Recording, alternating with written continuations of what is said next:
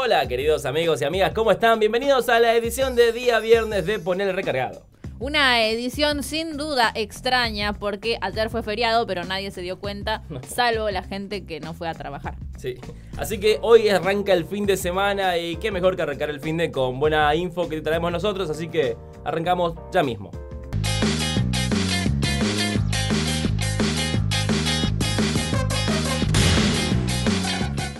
Ayer los medios se cansaron de hablar del posible ciclón que jamás llegó a la ciudad de Buenos Aires, vamos a limpiarnos un poco de tanto porteñismo con este segmento que se llama ¿Qué pasa en el NEA?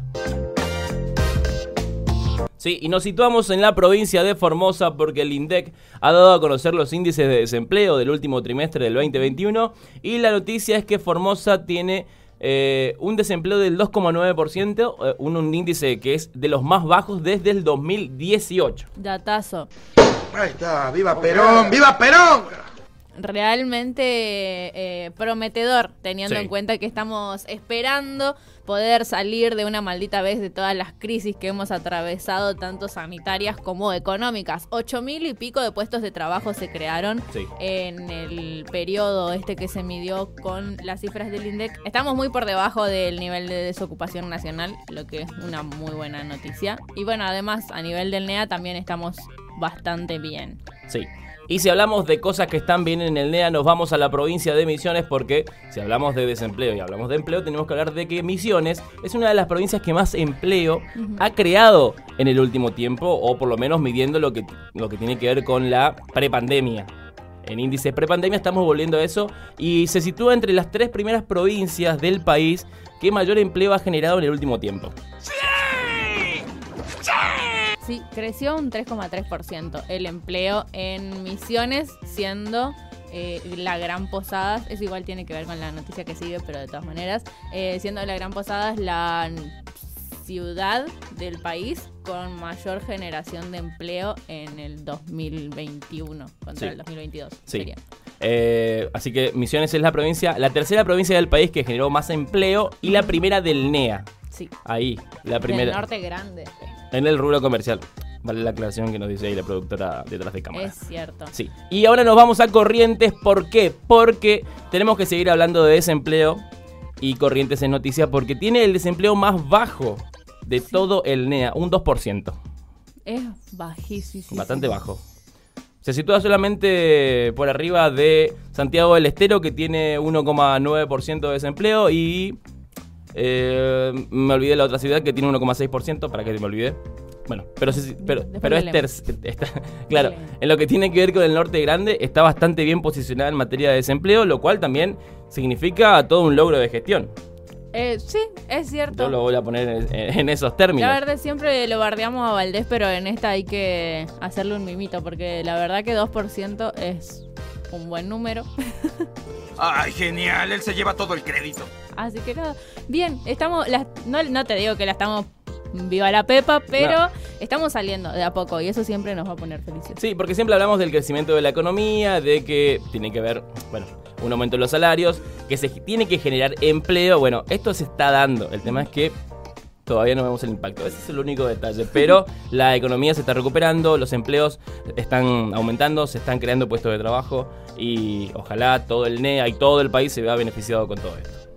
Y de esta manera, con este eh, anhelo que tenemos todos, cerramos el segmento de noticias regionales.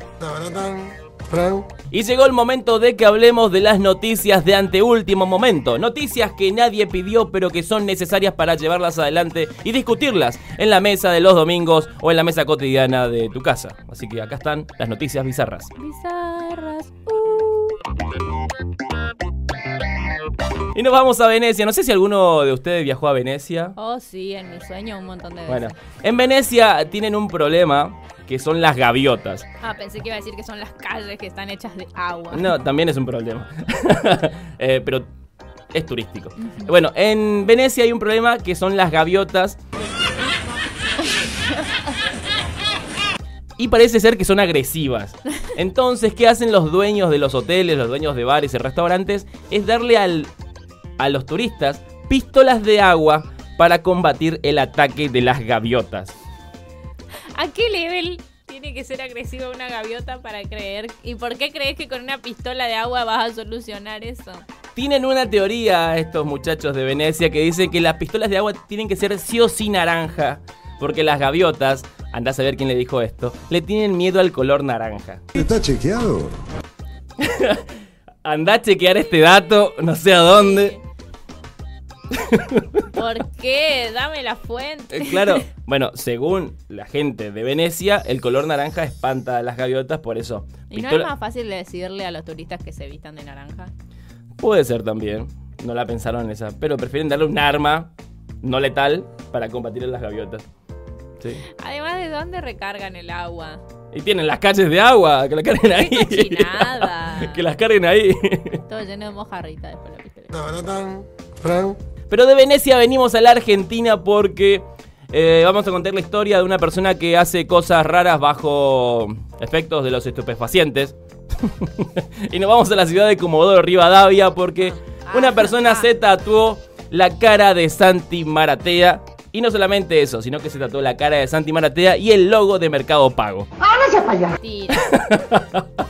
No, no es mentira. Ay, chicos. bueno, si sos tatuador y te llega alguien falopa con estas cosas, ¿por qué le haces caso? Mandalo a su casa y que vuelva pronto. Gente que está bajo efectos de las drogas. Sí, bueno, el tatuador dijo que le encanta cuando la gente viene con estos tatuajes. Queda para toda la vida. Después Santi Maratea resulta que, no sé, es negacionista y, ¿qué va a hacer con un Santi Maratea en tu pierna? Perdón, no te escuchaba. Estaba perdido en tus ojos. Evidentemente es muy fanático de Santi Maratea. Y no solamente de Maratea, también de Mercado Pago. Bueno. ¿Por qué te tatuas el logo de Mercado Pago? Eso es como... Yo no digo nada, hay gente que se tatúa lata de Coca-Cola, no tengo problema con eso. Una mayonesa. Está tatuarte, claro, está el que se tatúa una natura. Pero de ahí a un Santi Maratea de última, no sé, tipo tatuate una frase que haya dicho. Después la resignificás. Claro, tatuate la frase, si cada argentino pone 20 mil pesos le pagamos la deuda al fondo, por ejemplo. Esa está buena. ¿Ves? Y representa un poco el espíritu. Pero bueno, y de Comodoro Rivadavia nos movemos hacia Twitter, porque ahí se conoció la historia de una persona que no sabemos si estaba bajo efectos de las drogas, pero que estaba a punto de cocinar algo, lo que sea, un pastel de papa o lo que sea, y en una papa vio lo que parece ser la figura de Diego Maradona. Es así. Yo vi ese tweet y dijeron, y, el tweet era, claro, una, una persona agarrando una papa que decía, díganme que todos ven lo mismo que yo. Yo no vi nada, era una papa con una mancha. Eh, ¿A dónde está Maradona? Hay gente que vio a Larry de Clay fumando una mano. hay gente que vio un montón de cosas. Incluso el Che Guevara. Pero hay gente que no lo vio al Diego. Pero sí, dice que el Diego estaba en esa papa. Entre la tierra, la mugre y todo eso estaba la figura del Diego. Fue el Diego. Eh, y nada, no cocinó la papa, la guardó. la guardó la papa, obviamente. Es Le van a salir raíces a la papa en algún momento. Y se va a arrugar toda la papa. Sí, sí. Se va a arrugar la papa. Así que nada, fue tendencia este hombre porque, sí, el Diego. O sea, todo lo relacionado al Diego se vuelve tendencia automáticamente en Twitter está el Diego ahí. Pero hay, está la tendencia esta de la gente que ve cosas en la comida. Está la que vio a, que Dios crucificado ah, dentro de una mandarina. Ah, en una mandarina. Está la que vio la figura de la cara de Dios dentro de un pan lactal. Ese sí era igual, ¿eh? Claro, Jesús en la pared. Ah, el que vio Dios crucificado en el tronco de un árbol. Bueno, claro, pero eso tiene más sentido que ver al Diego en una papa. Pasa que el Diego tenía una papa en la boca. No, eh, la... Mm. Eso es lo para entendidos. Y así, con esta frase, cerramos el segmento de noticias bizarras. Y después del feriado es momento que hablemos de las noticias nacionales de mucha relevancia porque ha pasado muchísimas cosas en las últimas 24 horas y es necesario que vos lo sepas en este segmento llamado ¿Qué pasó ahora? La p madre. Y vamos a hablar de algo que está relacionado con la fecha de ayer, el Día de la Memoria por la Verdad y la Justicia. En este caso, una campaña que se relanzó desde Madres y Abuelas de Plaza de Mayo, que tienen que ver con Madres Te Busca. ¿Así se llama? ¿O Abuelas Te Busca? Argentina Te Busca. Argentina Te Busca. Tenía el nombre en la cabeza y se me desapareció. Sí, Argentina Te Busca. Una campaña iniciada, como decía Nati, por madres y abuelas de Plaza de Mayo, fomentada también desde el Gobierno Nacional para buscar a todas las personas que. O, sí, buscar y, que todas las personas que tengan problemas con su identidad puedan. Y además, si nacieron. Claro, y si nacieron entre 1975 y 1983, también tienen esa duda, pueden acudir a madres, eh, a la CONADI también. Eh, y bueno, constatar ahí, ¿no? Que, qué, pasó. Porque recuerden que todavía hay 300 nietos y nietas desaparecidos. Se han recuperado 130. Sí, hace 40 años que madres y abuelas hacen este trabajo intenso de reencontrar a personas con sus historias, básicamente con su identidad. Eh, y bueno, nada, sí, lo han hecho durante 40 años y han encontrado a 134 pero de todas maneras estiman que son alrededor de otras 300 personas que todavía eh, eh, no se han encontrado con su historia. Sí, que han nacido en cautiverio y, a los cuales se le ha robado la identidad. Entonces hay un trabajo conjunto de madres y abuelas, conjuntamente con eh, la Subsecretaría de Derechos Humanos de la Nación, con el Gobierno Nacional también, para que, bueno, iniciar esta campaña y encontrar a todas las personas que se le ha robado la identidad entre 1975 y 1983. Y si hablamos de lo sucedido entre esa época, eh, tenemos que hablar del acto que fue ayer. Bueno, actos hubo en todo el país, pero el acto central fue en Plaza de Mayo por el día bueno, el Día de la Memoria por la Verdad y la Justicia. Eh, un acto masivo, masivo, muchísima gente. Eh, sí, que, caminan. ¿Cuántos son? ¿13 kilómetros?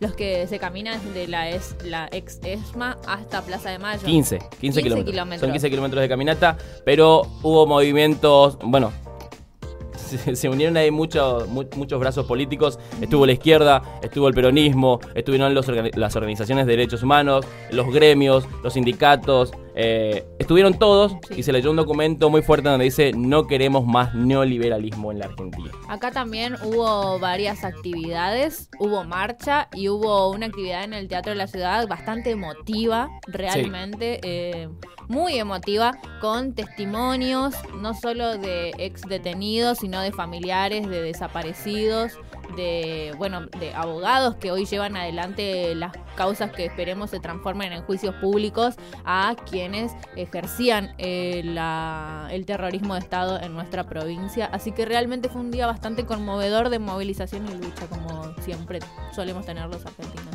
Sí, y que esta lucha no termine y no que no claudique y sigamos peleando para encontrar a los nietos desaparecidos y que todos los eh, que llevaron adelante la práctica y cometieron delitos de lesa humanidad sean condenados, enjuiciados y encarcelados. Y que terminen como Videla. Y la última noticia nos lleva a hablar de economía. ¿Por qué? Porque Roberto Feletti se va a reunir otra vez con la Cámara de Panaderos de la República Argentina. ¿Por qué? Porque aumentó el precio del pan y rompieron el acuerdo el cual habían cerrado en el mes de febrero. Es... Otra vez. Otra vez. no, pasaron ni dos horas, no mamen. No pasó ni un minuto, güey. O sea, mames, espérate. Eh, Ay, yo te juro que Feletti te doy todo mi corazón. No sé cómo necesito una estampita de Feletti para prenderle una vela. Mi alma es San Expedito y Feletti, boludo. el, príncipe de la causa injusta y, urgente. No sé cómo es el de San Expedito. Pero qué bajón ser Feletti en este mundo, boludo. Este país se va a la mierda. Está tratando de poner un huevo en cada canasta, eso es cierto, porque es su rol. Pero. Esa frase me trae muchas imágenes. pero en definitiva tiene que entrar a negociar con la Cámara de Panaderos porque se había llegado a un acuerdo de que el pan se iba a vender a un precio accesible. rompieron el acuerdo. un 20%. Rompieron el acuerdo, entonces Feletti dice, mira, vamos a juntarnos, ahora con el aumento de retenciones vamos a tener un fondo, vamos a subsidiar la harina industrial y el pan va a salir más barato. Además ustedes me dijeron que el precio de la harina no tiene incidencia en el precio eh, total y final del pan. Así que no me vengan con chácharas. Así que, y también habló de los precios cuidados, que ahora en abril tienen un nuevo aumento. Los empresarios quieren un aumento del 9%. Feletti dijo que no va a ser más del 5%. Sí. Hay algunos, Con- que, hay algunos que dicen voy a salir de precios cuidados. Claro, con todo lo- eso te iba a decir, con todas las políticas que hay apuntadas a controlar estrictamente el precio del pan, no puede ser que metan un aumento del 20%. Tenés precios cuidados, tenés el fideicomiso que se creó para el trigo, tenés el fondo del trigo, eh, o sea, es como específicamente un fondo para estabilizar el precio al que compran la harina. ¿Y nos van a dejar sin pan? Va a estar tensa la cosa porque Feletti lo llamó especuladores. Y va a ser una reunión. No, va a ser Digo, tensa. no digo. con el pobre panadero que mm, no tiene otra cosa que hacer, pero hay empresas grandísimas que están especulando realmente verdad, con esto. De verdad. Sí, porque guardan el- la harina de trigo, guardan miles de toneladas, millones de toneladas de harina y después pasa lo que pasa. Desabastecen el mercado, sube el precio del pan y nos cagamos todos. Y rápidamente nos metemos en el mundo del balompié porque vamos a hablar específicamente de fútbol en este segmento que es de deportes. Sí, señor, y vamos a hablar nuevamente de lo que sucedió entre 1976 y 1983, porque clubes de fútbol... Fútbol. Fútbol. Que no diga fútbol. salió el Messi de adentro. De fútbol como River, Boca, San Lorenzo, Racing y otros, eh, contaron las historias o dieron a conocer las historias de sus socios que fueron torturados eh, durante la última dictadura cívico-militar, lo cual también eh, movilizó mucho al mundo del deporte. Sí, eh, muy, eh, muy emotivos estuvieron muchos en redes. River tiene una campaña que se lanzó creo el año pasado ya, que es eh, Sumar Historias, Sí. que justamente habla de eh, contar las historias de sus socios que fueron detenidos y desaparecidos en la última dictadura cívico-militar. Así y que esta se retomó en esta cosa, en estas redes este año. Creo que eso es como lo, lo más. Está bueno que se haga. Me Sí, gusta. además es eh, contar una parte de la historia y que las nuevas generaciones que quizás no son interpeladas a través de las organizaciones de derechos humanos o la propia política, a través del fútbol, puedan entender que esto fue un proceso político que trató de instaurar un modelo económico a través de eh, cometer delitos de lesa humanidad, hacer desaparecer Claro. gente, los vuelos de la muerte, todo lo que ya sabemos de También la historia. entender, justamente, creo yo que eso es, y que está bueno, que tiene que ver con lo que vos decís, que está bueno entender que la gente que desapareció no solo pertenecía a un partido político, si- sino que tenía un club de fútbol, tenía eh, estu- estudiaba una carrera, tenía como una vida entera que desapareció junto con su persona. Y está bueno entender que esos son espacios que quedan, porque no es que murieron y que hay una tumba donde ir a llorarles, sino que no están y no sabemos dónde están. Sí, por eso lo seguimos buscando. Bueno, y vamos a hablar del fútbol todavía porque hoy juega la escaloneta.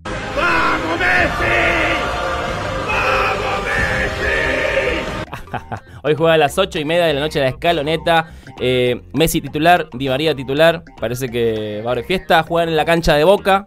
Sí. Se cambió la sede del partido, pero ya son los últimos partidos previos a lo que va a ser el Mundial y previo a lo que va a ser el sorteo del Mundial el primero de abril en la ciudad de Doha. Hablando de Boca, ayer la Unión perdió, pero por muy poquito, contra el Boca, la Unión de Básquet de Formosa. Jugó contra Boca acá en el Estadio Cincuentenario. Creo que fue 91-88, o sea, estuvieron muy peleaditos. Na- vayan a ver a la Unión. El sábado también juega contra Ferro. Y por otro lado, eh, ay, se me perdió. Iba a decir algo. Ah, Italia ya no juega al Mundial. Ah, hacemos fuerte Sí. la copa. Es un giorno tristísimo. mirá Ni siquiera pasó la clasificatoria. ¿Cómo vas a perder contra Macedonia? ¿Qué le pasó? Mil habitantes tiene Macedonia del Norte. Te juro. Era, es, es como de esos países que se juntan dos para armar un equipo, tipo Claro. Trinidad y Tobago. sí, no entendés. Entonces, bueno, Italia afuera. Bueno, eh, Chile está a punto de quedar afuera también. Ajá, pero de ustedes no me molesta. bueno, Siempre nos tocan los cuartos finales, Chile. Una cagada. Mejor nomás que no esté. así que, bueno, repetimos, la- son los últimos partidos que va a tener la selección antes del sorteo del Mundial y todos queremos ver a Messi desplegar toda su magia, eh, porque no lo está haciendo en el PSG. Así está bien, se está resguardando para el Mundial. Me sirve mucho. Gracias, Messi. Gracias, Messi. y así cerramos el segmento de deportes del día de hoy. Y sí, es momento de que analicemos las noticias que tienen relevancia en un contexto internacional, porque el mundo eh, también está atravesado por problemas y tenés que saberlo. Problemas del tipo guerra química. Eh, otro level ya. otro level. Que, para alguien que en algún momento se preguntó qué más podía pasar, well, Acá está. Surprise. Bueno, pasamos de la- del conflicto nuclear sí. o, o un hipotético caso de una guerra no nuclear. está el conflicto nuclear. No, es hipotético Son todavía. todos unos ansiosos. Banque. ¿Cómo se dan manija en esta guerra? Bueno, eh, porque Rusia y Ucrania se amenazaron de tirarse ojivas nucleares, pero ahora ya la OTAN está diciendo que Rusia va a tirar, va a hacer ataques eh, químicos, Wow, wow, wow, wow, wow, wow, wow. o sea, con gases. Y ahí dijo la OTAN, ¿atacan con eso? Ahí se meten conmigo. ¿Qué está? O sea, Mete la cuchara OTAN, la OTAN en todos lados. en- es como, ahora sí es personal, ¿no? Claro. bueno, la OTAN, bueno, el vocero de la OTAN habló de que, bueno, si hacen un ataque, bueno, químico, va a afectar a los países aliados, porque recuerden que Ucrania no está dentro de la OTAN, y lo que significa que una vez que se afecta a los países aliados, la OTAN va a empezar a meter balas. La OTAN es como ese y agarrame y no le... Mm. Nadie le agarra para que vaya a pelear. Está así hace un montón. No, ya tendría que haber metido a Ucrania dentro de los países aliados. No le conviene por una cuestión económica, entonces está dejando que se muera gente porque no le no es redituable No, que no. Ucrania se una a su OTAN. Son unos oretes mal cagados y me enojé. Listo.